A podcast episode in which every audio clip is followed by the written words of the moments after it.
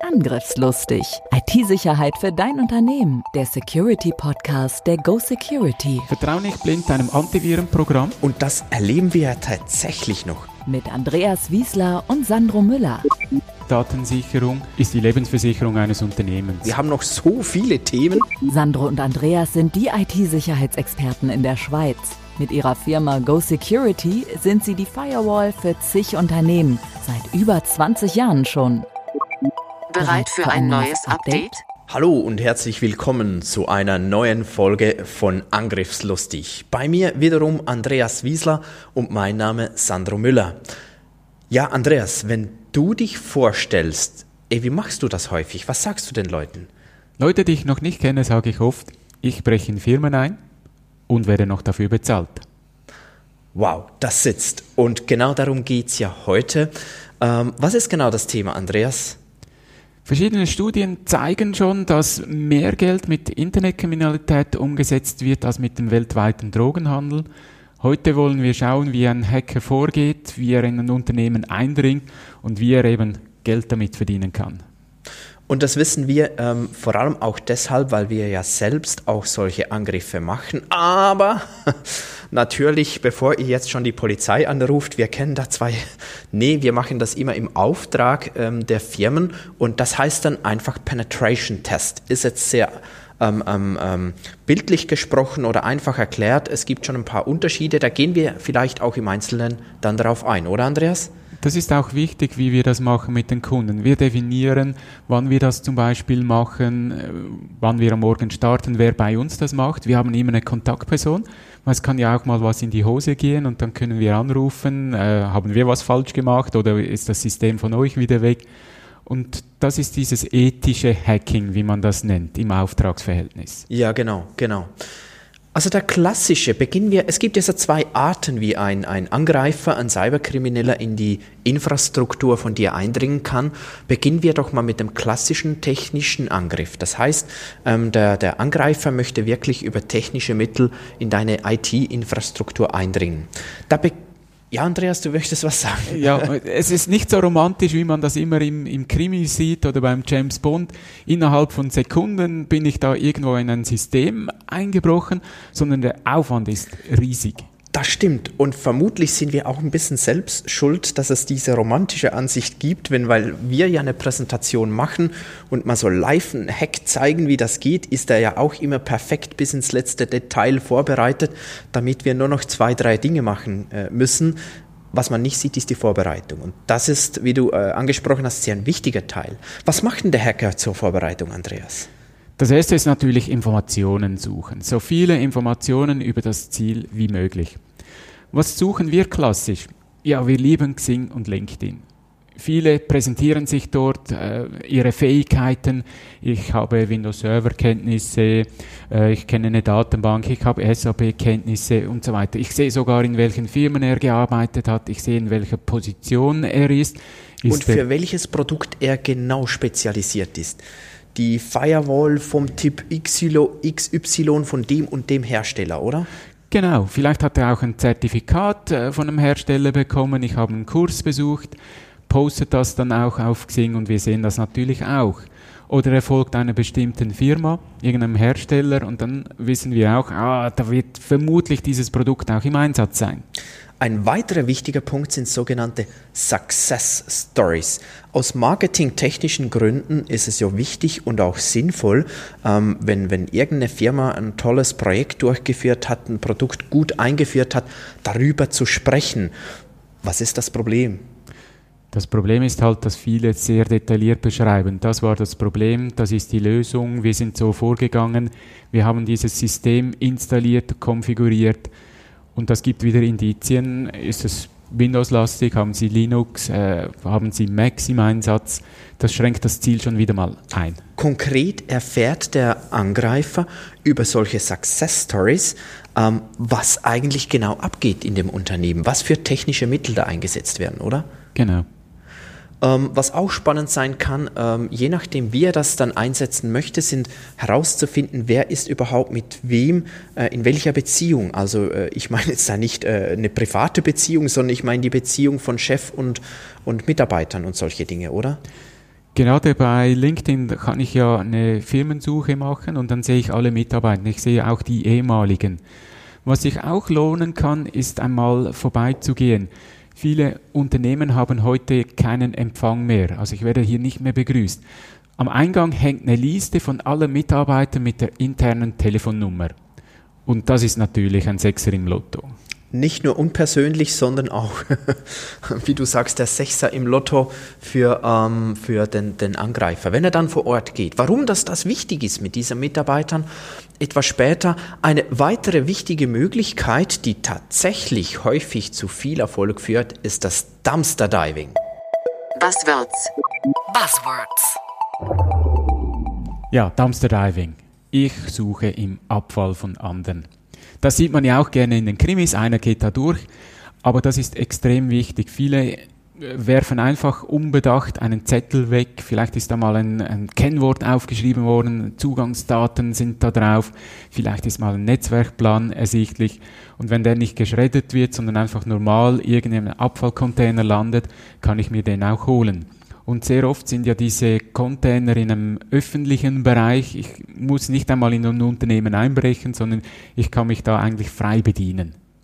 Eigentlich, was der Angreifer ja macht in dem Moment, ist so wie ein Puzzle, dass er zusammensetzt die einzelnen Teile und versucht sich mal ein Bild zu machen, oder? Kann man so sagen? Kenne dein Ziel. Das ist extrem wichtig. Ich kann ja nicht etwas angreifen und einfach mal wild drauf losschießen. Also wird ja schon auch gemacht.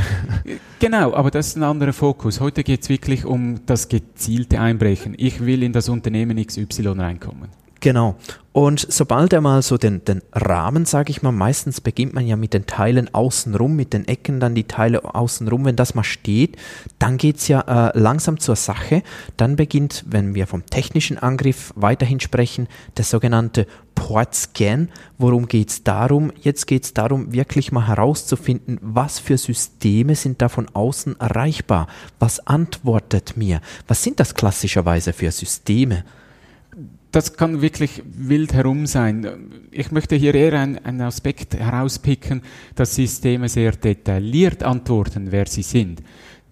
Das heißt, Sie geben Antwort, hallo, schön sprichst du mit mir. Ich bin übrigens ein Mail-Server, ich bin Exchange von Microsoft in der Version XY. Sind die stolz darauf oder warum präsentieren die so viele Details? Das ist die Standardeinstellung. Wenn ich das nicht äh, wegkonfiguriere, umkonfiguriere, wird mir das halt angezeigt. Und warum ist das so gefährlich? Ich weiß jetzt haargenau, ist das System aktuell oder ist es nicht aktuell? Gibt es vielleicht schon Schwachstellen? Die bekannt sind. Und wenn es nicht aktuell ist, dann weiß ich eben wieder, wie ich das angreifen kann, möglicherweise. Ja, und da helfen mir die Anbieter sogar selber.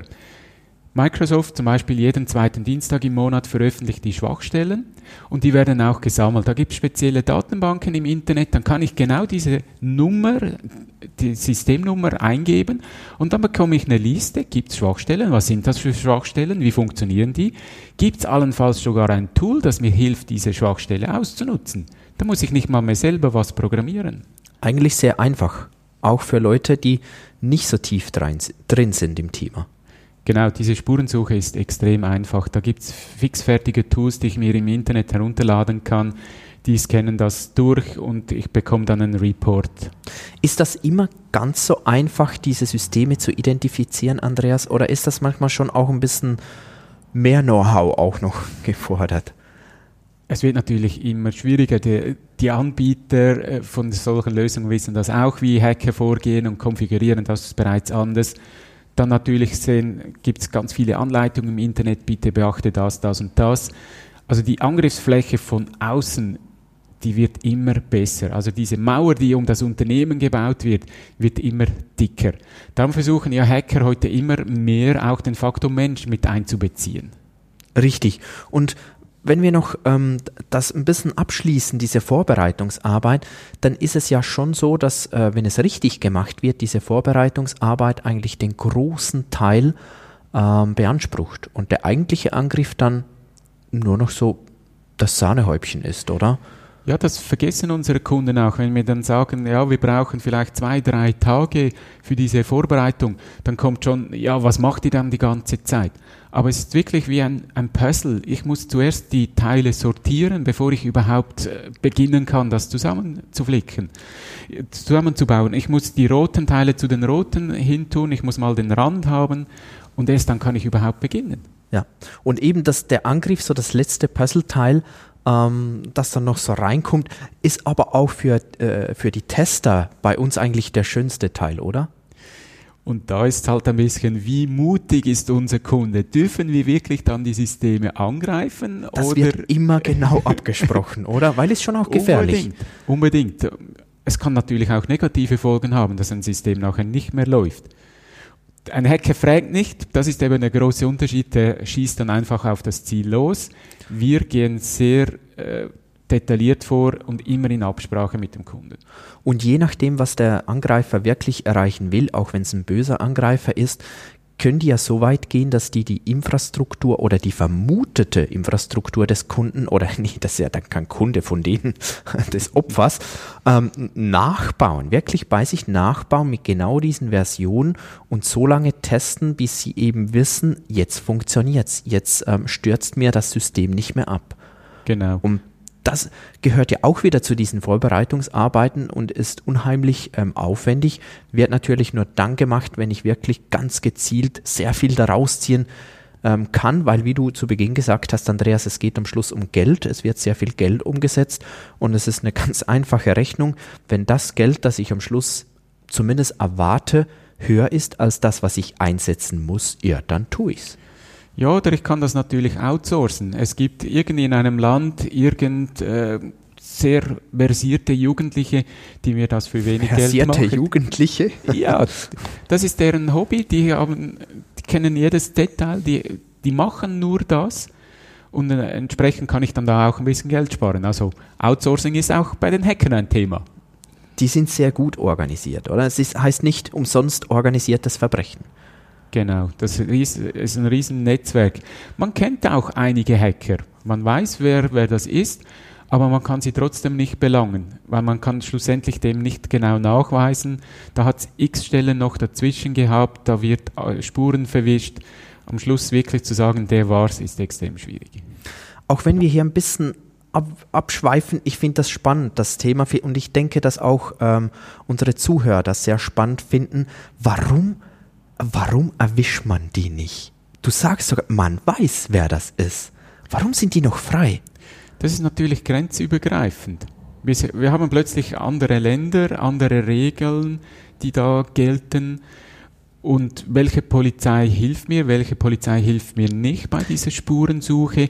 Es sind ganz viele, die auch auf der guten Seite mit einander zusammenarbeiten müssen. Ich glaube insbesondere diese komplizierten politischen Beziehungen zwischen den Ländern, die unterstützen eigentlich die Cyberkriminalität extrem.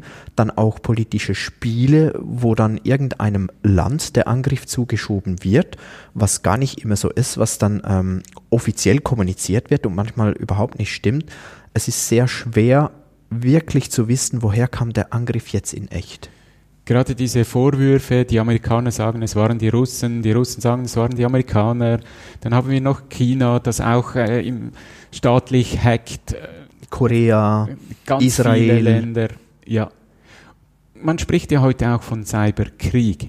Also im Internet ist Krieg da machen wir eine eigene Folge vielleicht, damit wir doch wieder zum Thema zurückfinden. Äh, Nichtsdestotrotz mal ein kleiner Abstecher darin, äh, warum laufen die überhaupt noch äh, frei herum? Nee, die laufen ja nicht, die äh, fahren irgendwo im Lamborghini oder Ferrari oder so, weil die machen wirklich richtig Kohle mit dem.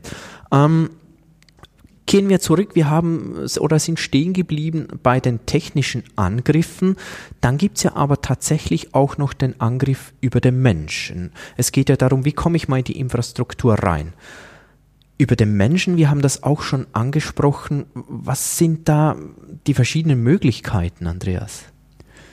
Ein ganz klassischer Weg ist Phishing. Buzzwords. Buzzwords.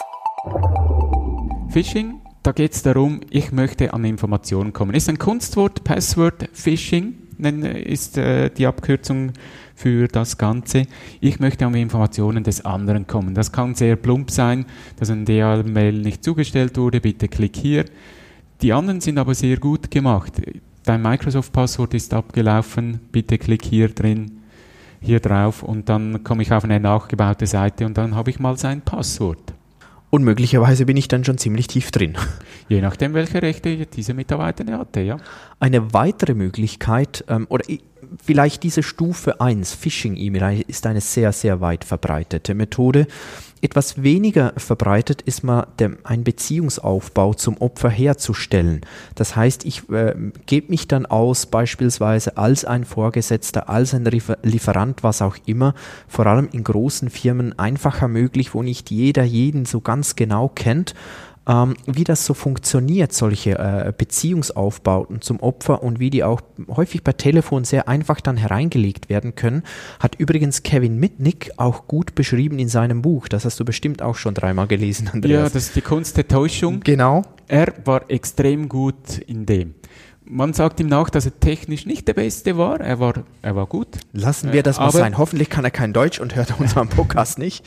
aber er konnte extrem gut sprechen eine Beziehung, äh, ja, eine Freundschaft aufzubauen, ein gutes Verhältnis und dann in Informationen zu kommen. Und jetzt kommt unser erster Schritt, den wir hatten, diese Liste am Eingang wieder zum Einsatz. Ich, oder das Dumpster Diving. Ja, oder bei Xing, LinkedIn die Hierarchien, wo ich sehe, wer ist mein Vorgesetzte. Genau. Genau. Und dann gibt's ja noch die äh, ganz krasse Stufe, nämlich dass einer wirklich vorbeikommt. Hier vorneweg, unserer Erfahrung nach, das ist wirklich sehr, sehr selten. Ich glaube, das wird häufiger getestet, als das wirklich stattfindet, weil wenn ich mein Gesicht nicht zeigen muss, dann ist das immer ein großen Vorteil. Und äh, mein Gesicht zeigen vor Ort gern ist die Gefahr doch auch groß, dass was passieren könnte. Was sind so klassische Rollen, die dann diese Angreifer annehmen? Genau, welcher Hacker ist so dumm und lässt sich dann beim Eingang erwischen und wird eingesperrt? Ganz klassisch sind natürlich, ich gebe mich als Techniker aus. Und jetzt machen wir schon wieder die Brücke zum ersten Teil. Durch die Success Stories weiß ich ja, wer was reingestellt hat. Die haben äh, Druckermaschinen vom Hersteller XY. Ja, oder ich bin vom Telekom-Anbieter XY, Sie haben doch eine Störung am Telefon, äh, ich repariere das. Genau. Und wenn es dann heißt, ja, sorry, ich muss das zuerst abklären, dann sage ich, hören Sie mal, ich habe fünf Minuten. Ähm, wenn ich jetzt gehe, dann komme ich in zwei Wochen wieder. Wollen Sie so lange nicht telefonieren? Ja, und dann kommt dann der Druck auf, wo ich denke, eigentlich habe ich keine Ahnung, um was das geht, aber ich glaube, ich habe jetzt ganz viel Macht, wenn ich entscheide, ich tue das nicht, dann kriege ich richtig auf die Kappe und wenn die Firmenkultur dann noch ist, Fehler dürfen nicht gemacht werden, ja, dann komme ich vermutlich rein. Genau. Und ähm, äh, in, in diesem Bereich gibt es ja dann auch äh, zum Beispiel, wir haben über Drucker gesprochen, aber auch der Klimatechniker ist so eine klassische Rolle, der will dann eben in das Rechenzentrum, in den Serverraum, um eine Klimaanlage zu reparieren oder solche Dinge.